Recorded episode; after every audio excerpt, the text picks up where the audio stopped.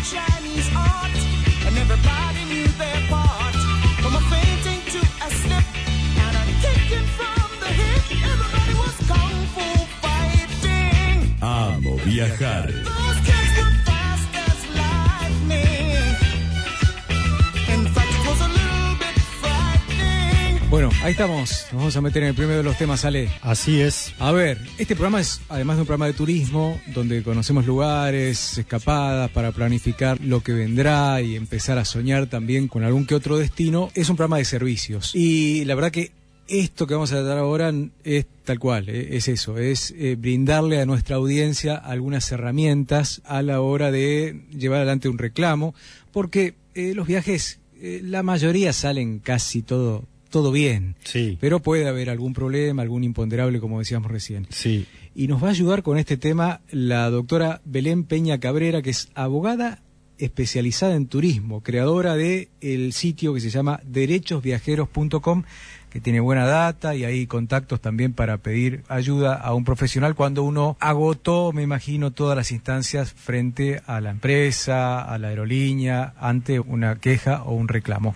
Hola Belén. Buenas noches, Alejandro, Martín, ¿cómo están? Nosotros muy bien, gracias por atendernos. No, por favor, un placer. Muchas gracias a ustedes por la invitación. No, por favor.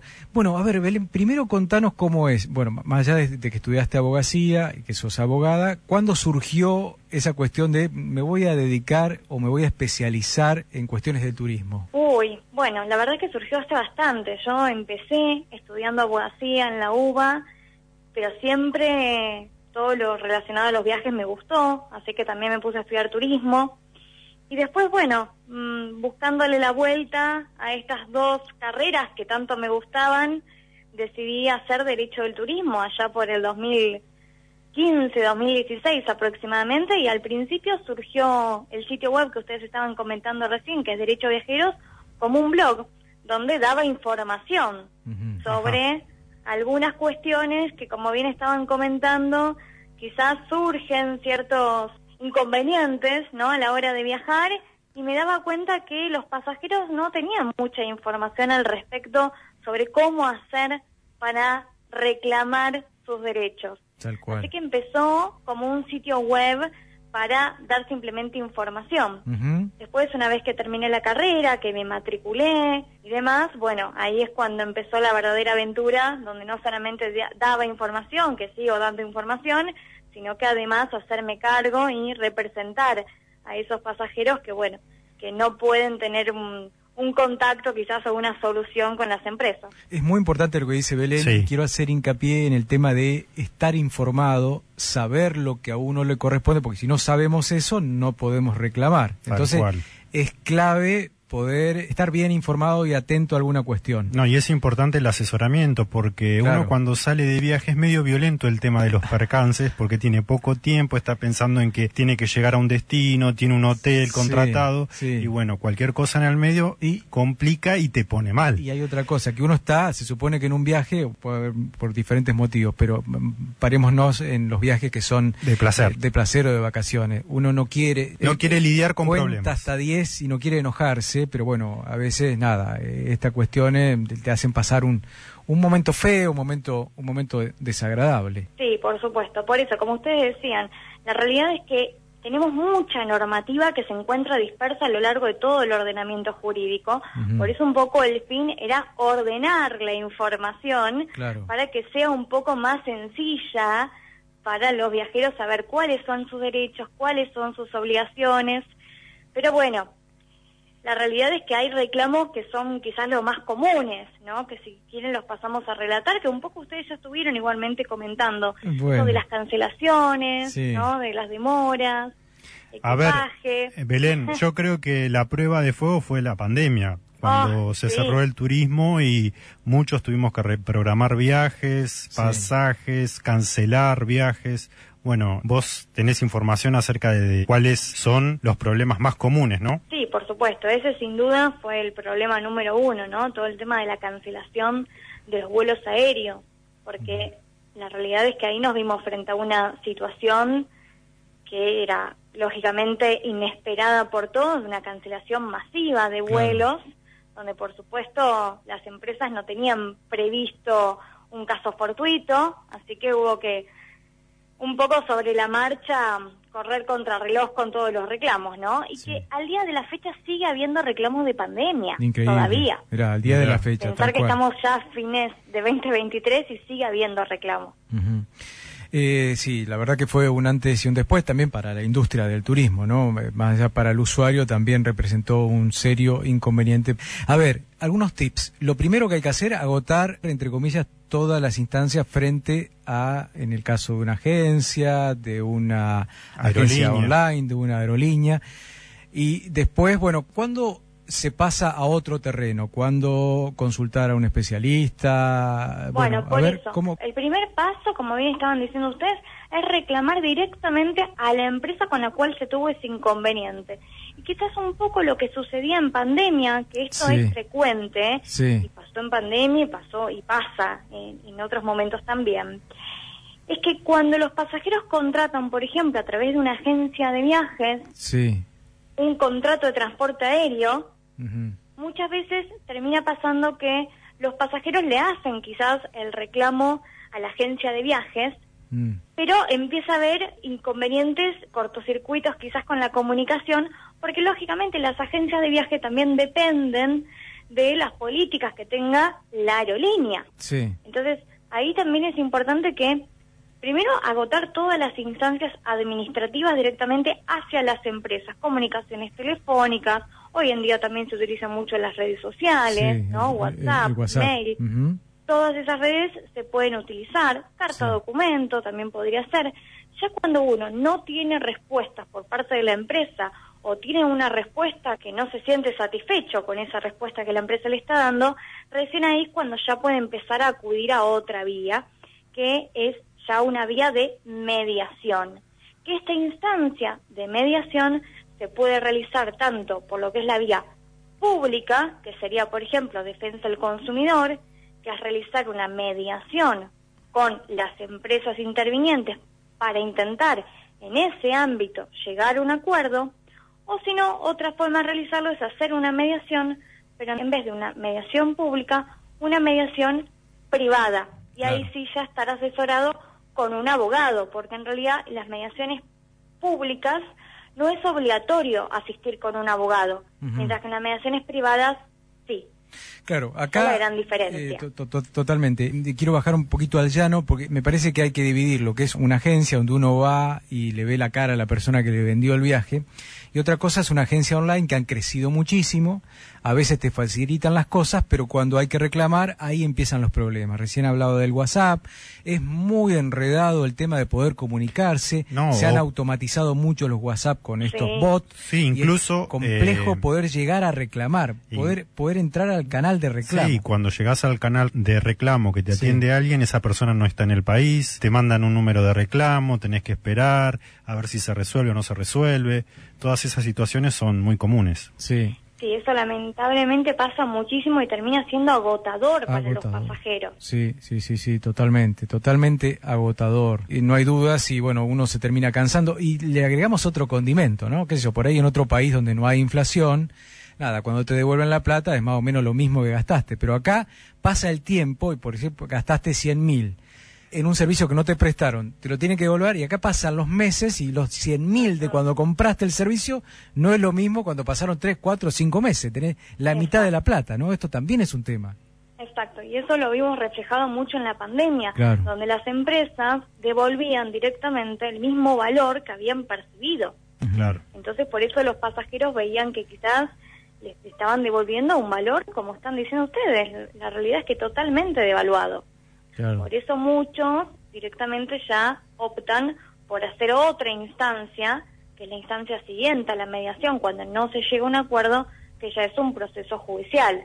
Y de reclamar efectivamente quizás esos pasajes o esa estadía ¿no? Sí. que uno adquirió originalmente. Sí, sí, sí.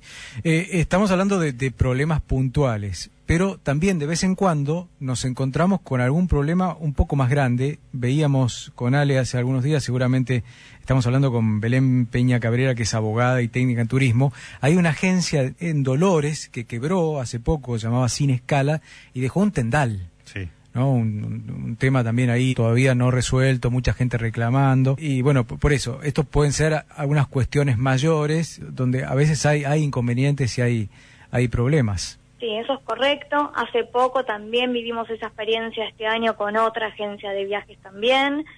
Siempre, por supuesto, esto los pasajeros tienen que tener en cuenta que antes de comprar un servicio tienen que chequear, por supuesto, que efectivamente el servicio se encuentra habilitado. Sí, que sea una agencia Sí, sí, habilitada por el Ministerio de Turismo, ¿no? Exacto, sí, exactamente. El tema acá fue que justo con estas agencias de viaje, estamos hablando de agencias de, de viaje que estaban efectivamente habilitadas por el Ministerio de Turismo, entonces nada indicaba que podía tratarse de un- haber un eventual inconveniente o una estafa que aparentemente es lo que ocurrió, ¿no? Entonces, ante esos casos, por supuesto, primero denunciarlo ante el Ministerio de Turismo y Deportes de la Nación, que es el ente de contralor de las agencias de viaje, y por otro lado, si la empresa ya presentó la quiebra, empezar a contactarse con abogados, más que de consumo, diría, que es mi caso, que yo, por ejemplo, me encargo de derecho de consumo turístico, pero más que derecho de consumo, contactarse con abogados que se encarguen de sociedades, que se encarguen de la parte de concursos y quiebras. Claro, es un tema más, más, más complejo. A mí me gustaría Sí. preguntarle qué tiempo tiene el cliente, Mm. digamos, para hacer el reclamo. Bien, es una excelente pregunta. Bien. Eso por lo general cuando son temas aéreos, los pasajeros tienen, cuando es un, es un vuelo internacional, Sí. es un plazo de tres años. Ajá. Bien. Cuando en cambio es un vuelo nacional, es un plazo de dos años. Esto es así porque en lo que es aeronáutico tiene su propia legislación, que es el Código Aeronáutico justamente. En cambio, en el resto de los servicios ya vamos más por lo que es la ley de defensa del consumidor y se podría reclamar incluso hasta cinco años, dentro de los cinco años. Eh, Be- Belén, eh, ¿tenés algún ranking para decir cuáles son hoy por hoy? Porque me imagino que esto debe ir cambiando también. ¿Cuáles son los principales reclamos o las principales consultas que te hacen de, de los problemas que pueden tener los turistas o los viajeros o viajeras hoy? Y hoy en día te diría que todo lo que es cancelaciones y demoras aéreas es el principal. Le sigue después todo el tema de la pérdida de equipaje o directamente daños en el equipaje, que eso es lo otro que suele ocurrir, que por supuesto también se puede reclamar porque estamos hablando de que las compañías aéreas tienen que transportar a los pasajeros junto a sus bienes, ¿no? Claro. Que todos lleguen a destinos sanos y salvos. Sí, sí. Si la- el equipaje se extravía o se daña, por supuesto que la aerolínea va a ser responsable de estos daños, ¿no? Del, tiempo que transcurrió y el pasajero estuvo sin su equipaje, o si el equipaje, por ejemplo, apareció roto, también hacerse cargo del daño. Por lo general, cuando es así, los pasajeros, si se extravió o si se rompió el equipaje, van a tener que hacer el reclamo en el momento, es decir, lo hacen en el aeropuerto directamente Claro. Porque lo tienen que dejar asentado por escrito en ese momento. Lo ideal es que no salgan del aeropuerto sin hacer este reclamo. Que usualmente lo que tienen que hacer ahí es llenar un formulario, que es el PIR, que es parte de irregularidad de equipaje, y dejan todos los datos, todo bien asentado por escrito, cómo era la valija, las características, ¿no? Incluso a veces también pueden acompañar fotos, pueden demostrar si algo se rompió, ¿no? Por ejemplo, las, las ruedas, la manija. Bueno, y después la empresa, por supuesto, va a tener que responder por esto. Bien, Eh, generalmente en los aeropuertos hay como box o mesas donde uno puede pedir este formulario y hacer el reclamo Sí. correspondiente, ¿no? Pero bueno, obviamente Exacto. hay que perderse el tiempo y hay que dedicarle también a esta cuestión, ¿no? Sí, claro, y por supuesto también ocurre muchas veces que uno si perdió el equipaje tiene que quizás incurrir en gastos, ¿no? Claro. Ropa, Claro. artículos personales, entonces bueno, ahí también lo que es recomendable es guardar todos esos tickets de aquellos gastos que se realicen para después poder reclamarlos eventualmente. Es importante este datito también, mira. Belén, vamos a, a un tema más, eh, digamos, que todo el mundo cuando realiza un viaje lo tiene en cuenta, que es el seguro de viajes. Uno generalmente no quiere tener un percance y paga un seguro por cualquier inconveniente que pueda tener, especialmente de salud, en el exterior. ¿Hay casos de estos temas que han incumplido? Sí, te diría que ese es el tercer reclamo más frecuente. De hecho, esto pasa mucho. eh, Hay pasajeros que contratan con un seguro de viajes y que después durante el viaje tienen algún inconveniente y luego resulta que el seguro no responde de la forma esperada, ¿no? Y hay que después hacer el reclamo. Ahí siempre lo que recomiendo, por supuesto, es que antes Sí. de contratar el seguro, yo sé que esto hay gente que quizás no lo hace, pero que por favor lean la letra chica del contrato y que analicen bien qué es lo que están contratando y qué es lo que incluye Sí. ese seguro. Sí. De hecho, lo que decíamos recién, por ejemplo, de pérdida de equipaje, muchos seguros, Sí, lo- lo- lo algunos incluyen esto. Claro. Y uno no sabe. Entonces, claro, entonces uno también podría llamar al seguro, comentar que tuvo esta situación, por supuesto la va a tener que constatar, ¿no? Con documentación que lo avale, pero va a poder reclamárselo también al seguro. Pero bueno, también es verdad que hay seguros que quizás no cumplen de la forma que uno esperaría y también ahí es necesario después hacer el reclamo entonces.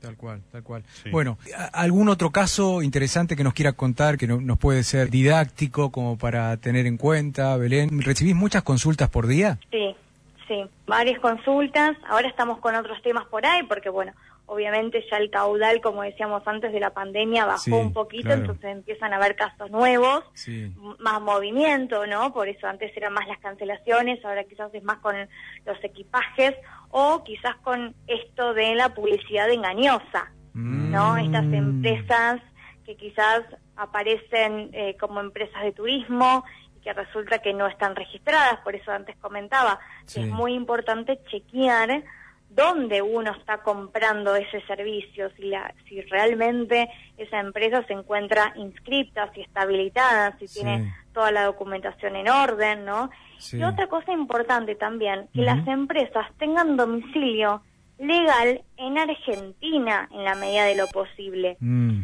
¿A qué voy con esto? Hay empresas que nosotros conocemos Sí. que quizás sabemos que no son empresas de acá, pero que tienen igualmente domicilio declarado en Argentina. Sí.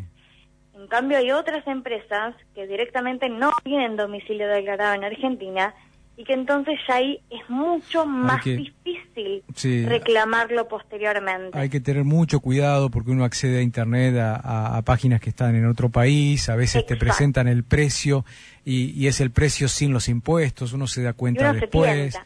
Eh, se tienta. Bueno, hay que tener, si hay mucha diferencia de precio, hay que abrir los ojos porque acá algo raro pasa. Sí. Hay que dudar. Hay que dudar. Exactamente. Tal cual, tal cual. Y el tema de, de no saber que están los impuestos incluidos, después metes la tarjeta, te vienen todos los impuestos, un lío. Eso se, se arma un lío que es muy, eso es muy difícil de solucionar después, ¿no? Con todo este tema Sí. del dólar turista que tenemos nosotros, que es un chino, eh, después cómo lo aplica la tarjeta, cómo le cobra los dólares, un chino. Es imposible de explicar. Pero bueno, ese, ese es un tema que hay que tener mucho cuidado. Y por otro lado también está todo el tema de la publicidad engañosa. Mm. Ustedes un poco también lo que comentaban an- antes son estos hoteles por ahí fantasmas, ¿no? Mm. Uno que uno contrata en un hotel y resulta de que después el hotel quizás no existe, que esto también pasó bastante. Mm. Y ahí también eh, hay que, por eso digo, hay que averiguar mucho antes de comprar Sí. para ver bien dónde se está comprando Sí. y investigar realmente si el Sí, lugar tal cual. existe o no. Tal cual. Por Eh, supuesto, eh, se puede denunciar también, ¿no? A ver, dos caminos. Uno es la agencia más cercana a tu domicilio, la persona que por ahí conoces, que puedes ir a verle la cara. Y el otro lado, si optás por armar vos tu viaje, que sean páginas, a ver, ¿cómo lo digo? Que sean páginas páginas oficiales. oficiales, reconocidas, que tengan Sí. un cierto nombre, porque uno también cae después en Marketplace, por ejemplo, del Facebook, Sí. y ahí eh, eso es un- una cosa que no sabes cómo puede terminar. Te puede salir bien, pero también te puede salir muy mal. Totalmente. Es un tema, ¿eh? Eh, principalmente también cuando uno piensa en algún alojamiento para el verano, la costa, bueno, siempre surgen problemas y lugares, como decía recién, que, que, que llegás y después no hay nada, hay un terreno, ¿no? Sí, eso ha pasado, claro. Ha pasado, sí, mi- mil veces, ha pasado mil veces. Bueno, Belén, eh, gracias por atendernos. Hablamos un poco así general, no puntualmente sobre algún problema en particular, pero bueno, nada, eh, no va a faltar oportunidad para que nos puedas ayudar a poder eh, transmitir esta el tema del desandar, derecho del sí, turista, tal ¿no? cual, tal cual, tal cual, o algún tema en particular cuando surja Sí. algún inconveniente. Reitero, entonces, derechosviajeros.com es la página de Belén, es muy completa, tiene mu- ahí mucha información, está el contacto de, de Belén a través del WhatsApp que los puede ayudar ante un inconveniente de este tipo. Te agradecemos mucho, Belén. Gracias. Muchas gracias a ustedes. Quedo a disposición para otra ocasión. Gracias por atendernos, ¿eh? Abogada. Hasta luego. Chau. Chau, chau, Belén. Abogada técnica en turismo y eh, Belén Peña Cabrera que nos ayudó en este tema de algunos problemas o imponderables que pueden pasar cuando viajamos. Bueno, ¿le metemos pata? Le metemos pata. Dale, vamos.